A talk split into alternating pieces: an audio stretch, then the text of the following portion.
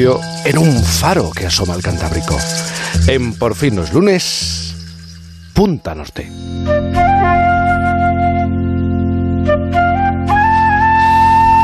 Punta Norte con Javier Cancho. Buenos días, Javier. Hola Jaime, buenos días a todos. ¿Qué es esto de que Alicia se parte la caja? Es que me ha sonado tan raro que, que Alicia, la hija del farero, digo, me parto la caja torácica, ¿eh? pero me parto la caja, sí. Bueno, ella se parte la caja y yo te tengo que decir, ah, te lo he puesto, te he respondido en Twitter, Sí, estoy, sí, estoy sí. inquieto Yo también. porque me llena de, no de orgullo y, satisfacción. y satisfacción, sino de curiosidad y satisfacción conocer esta historia que tanta gracia, por eso se parte la caja. A- Alicia, la hija del farero, por favor, me la, me la puedes desarrollar, explicar, por favor. Mira, es algo que ha ocurrido esta misma semana y además no muy lejos de este faro en el Cantábrico desde el que os estoy hablando. Ha sucedido en Langreo, en, en Asturias, y el protagonista es un joven que en ese momento estaba solo en casa. En concreto, en el instante en el que sucedieron los hechos, estaba en el cuarto de baño. Estaba, digamos, que, que inmerso en ese proceso que consiste, que, que- que no consiste en miccionar. Eh, he sido suficientemente eufemístico, Jaime. Sí, sí. Sí. Nos podemos hacer una idea, sí. Mm, Bueno, eh, eh, andaba en eso, sin moverse del inodoro, cuando suena el timbre de su casa. Y él piensa, ¿será mi novia? Pero a continuación su mente le da una respuesta inmediata y se dice a sí mismo, imposible. He visto cómo se llevaba las llaves cuando ha salido. Así que lo siguiente que se le ocurre es que eh, quien esté llamando al timbre, pues pueda ser un colega, un amigo que, que venga a visitarle. Pero eh, miró el WhatsApp y no había ningún mensaje. Y ahora, en los tiempos que vivimos en relación a esto, Jaime, pasan dos cosas. Vamos a cagar con el móvil Sí. y nadie con más de 50 años llama al timbre de tu casa si antes no te ha puesto un mensaje avisándote de que va. El caso es que decidió seguir con lo que estaba haciendo. Ya saben que interrumpir abruptamente ese proceso fisiológico bueno, no suele resultar nada cómodo. Así que el muchacho no se levantó del inodoro. Pensó que quien estuviera llamando al timbre, pues terminaría yéndose.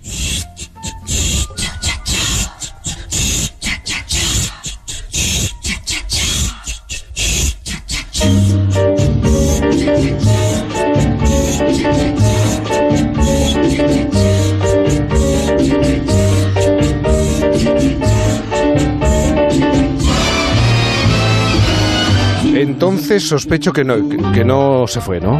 Eh, no, no dejó de llamar al timbre, eso sí, pero, pero no se fue.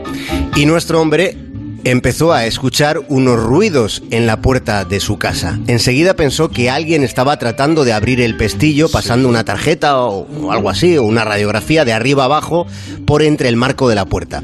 Y no transcurrieron ni 10 segundos, Jaime, cuando sintió cómo la puerta de su casa se abría mientras él eh, estaba sentado en el inodoro. Madre mía, la situación. Es que estoy. ¿Sabes? Estoy pensando cómo reaccionaría yo mismo. Del miedo paso a la indignación y al enfado, te lo puedo asegurar, ¿eh? Sí, ¿qué habríamos hecho, no? Sí. Desde luego cabe preguntárselo porque es una de esas situaciones en las que cualquiera podría tener una reacción imprevisible. Bueno, yo pienso, soy muy pacífico, pero en un trance de ese calibre, Jaime, y con los conocimientos de judo que aprendí de niño, ¿eh? Ujú. no sé qué, qué habría sido del caco, qué habría sido eh, si, si hubiera puesto en liza mi conocimiento para, para reducirle mediante una técnica de luxación, por ejemplo. Mm, ya, pero para hacer una llave de judo a que se acaba de colar en casa, sin llaves, teniendo en cuenta que uno está sentado en el inodoro, yo creo que es básico y fundamental. Sí. Hay que subirse los pantalones. Tienes razón, tienes razón. En cambio, fíjate, no nos habría pasado lo que a veces decimos para describir una situación que da mucho miedo. No habríamos podido hacernos caca en los pantalones. Ya. Esta situación ya... Es que me estás desconcertando hoy. Estoy un poco desconcertado, ¿eh? Te- te- sí, aparte de inquieto. Claro, no sabemos cómo reaccionaría cada uno de nosotros ante esta situación, pero tú sí sabes, por eso nos lo estás contando, eh, cómo reaccionó el protagonista de esta historia que nos cuentas esta semana. Bueno, sí, lo que hizo fue salir al encuentro del caco inmediatamente, sin subirse los pantalones ni nada. No lo hizo porque pensó Jaime que si le interrumpía en el pasillo sería más fácil que el ladrón huyera. Así que cuando llegó al pasillo se encontró cara a cara con la asaltante, porque era una mujer. Entonces, eh, podría decirse que no era un caco. Ahí viene ya el chiste malo de la mañana. Eh, era una caca, ¿no? Y no hubo conversación, Jaime. Podría decirse que hubo y seguimos con el chiste, hubo cacofonías, hubo una armónica combinación de sonidos entre Estamos una y otra. brillantes esta mañana, ¿eh?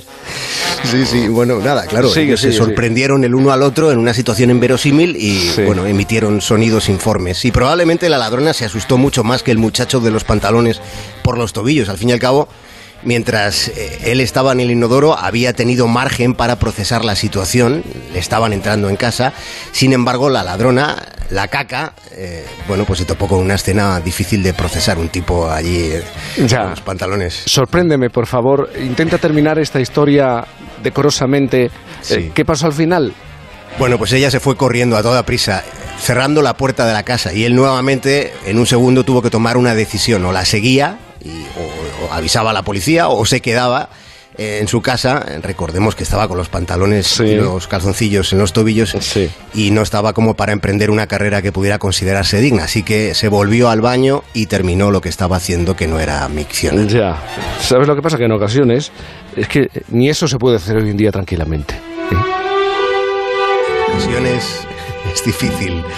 Y alguna vez que otra a todos nos ha pasado que nos interrumpan, aunque desde luego no con una interrupción de este tipo. Bueno, cuando en alguna ocasión, y han sido pocas, pero cuando me meto en conversaciones sobre el mundo del inodoro en la radio, me pasan dos cosas, Jaime. Una es que mi madre luego me da un pescozón dialéctico, me reprende diciéndome algo así como, hijo, pero qué necesidad hay. Sí. ¿Eh? Algo, has así como estudiado has una tú. carrera, niño, has estudiado una carrera, ¿qué necesidad hay? Sí. Y luego yo creo que para consolarme me, me ocurre que me acuerdo de un librito pequeño, pero que es inmenso, que me regaló hace ya mucho tiempo, me regaló mi amigo el poeta y profesor Chus Arellano. El libro se titula El elogio de la sombra, es de Junichiro Tanizaki, y en ese libro se escribe con enorme elegancia, desde luego con mucha más elegancia que la que a la que haya podido esperar yo hoy, se escribe sobre los aseos, sobre todo sobre los aseos japoneses. Y dice, dice Tanizaki algo muy interesante, dice que basta con que la parte visible esté impecable para que se tenga una opinión favorable de lo que no se ve. Tanizaki repara eh, en lo que se pueden llamar verdades desdobladas, porque se fija en cómo por ejemplo, se fija en cómo una piedra fosforescente colocada en la oscuridad emite una irradiación fascinante. Y sin embargo, expuesta a plena luz, esa piedra pierde toda su luminosidad, eh, pierde la consideración que podamos tener de joya preciosa en la oscuridad con, con esa fosforescencia. Y de igual manera, y ahí viene la comparación que él hace, la belleza pierde su existencia si se le suprimen los efectos de la sombra. Y ahí es donde está el elogio. Sin la sombra no se apreciaría la luz. Y esa, Jaime, es la clave. Por eso, para ver mejor necesitamos la sombra. Pero también para ver mejor conviene, conviene mirar desde otro punto de vista, en este caso de- desde el extremo oriente del mundo. Y mirándonos con los ojos de Tanizaki, podemos llegar a ver lo feos que suelen ser los baños occidentales. Lo feo que suele ser ese lugar que llamamos aseo.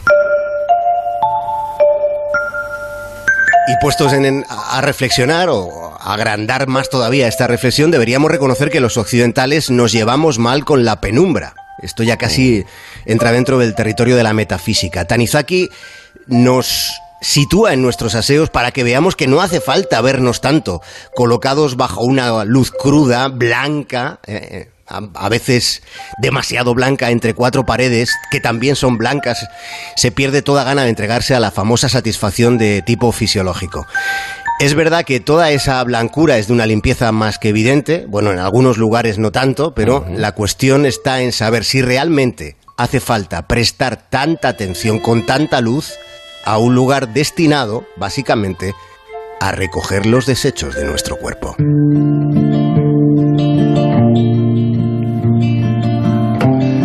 Te tengo que confesar una cosa. Te decía al principio, eh, me inquietas, eh, me inquietas, Cancho. He pasado un determinado momento, unos segundos de vértigo, tal como tomábamos esa curva del tema que nos ocupaba. Y, a- y al final he respirado tranquilo, que también tiene mucho que ver con el tema que hemos abordado hoy en Por fin no es lunes. Respirar tranquilo. Respirar tranquilo. Entiendo que, que Alicia, la hija del farero, se partiera la caja con, Claro, es con que esta historia. est- estos asuntos a ellos les hacen mucha gracia, mucha más gracia que a los adultos, que tenemos bastante reparo para Sí, pudor. Sí, a- sí. adentrarnos en asuntos del aseo. Pero contigo siempre pasa. eh, empiezas de una manera y todo al final acaba relacionado. ¿eh? Todo acaba relacionado y con una reflexión. Aunque Bueno, pase por el de- cuarto de baño. Aunque pase Sí. por el cuarto de baño, sí. Con ayuda de Tanizaki ha quedado todo un poco más elegante. Sí. sí. Ya sabes que los japoneses son muy pudorosos para hablar de todo lo que tiene que ver con lo íntimo, lo, lo propio. ¿eh? Son muy pudorosos. Eh, es como siempre un placer, a pesar del vértigo, a pesar de la inquietud, eh, Javier. Disfruta de, de tu domingo como siempre, con tranquilidad, que nadie perturbe ese momento y el resto de momentos que vas a disfrutar este domingo, Javier. Gracias, Jaime. Hoy aquí con lluvia. En la noche de San Juan va a haber mucha humedad. ¿Qué me dices? ¿Está lloviendo? Está lloviendo, sí, sí, sí. No hay que tenerle miedo al agua. ¿eh? No hay que tenerle miedo. Hay que salir a la calle. Un abrazo grande, Javier. Un abrazo enorme, Jaime.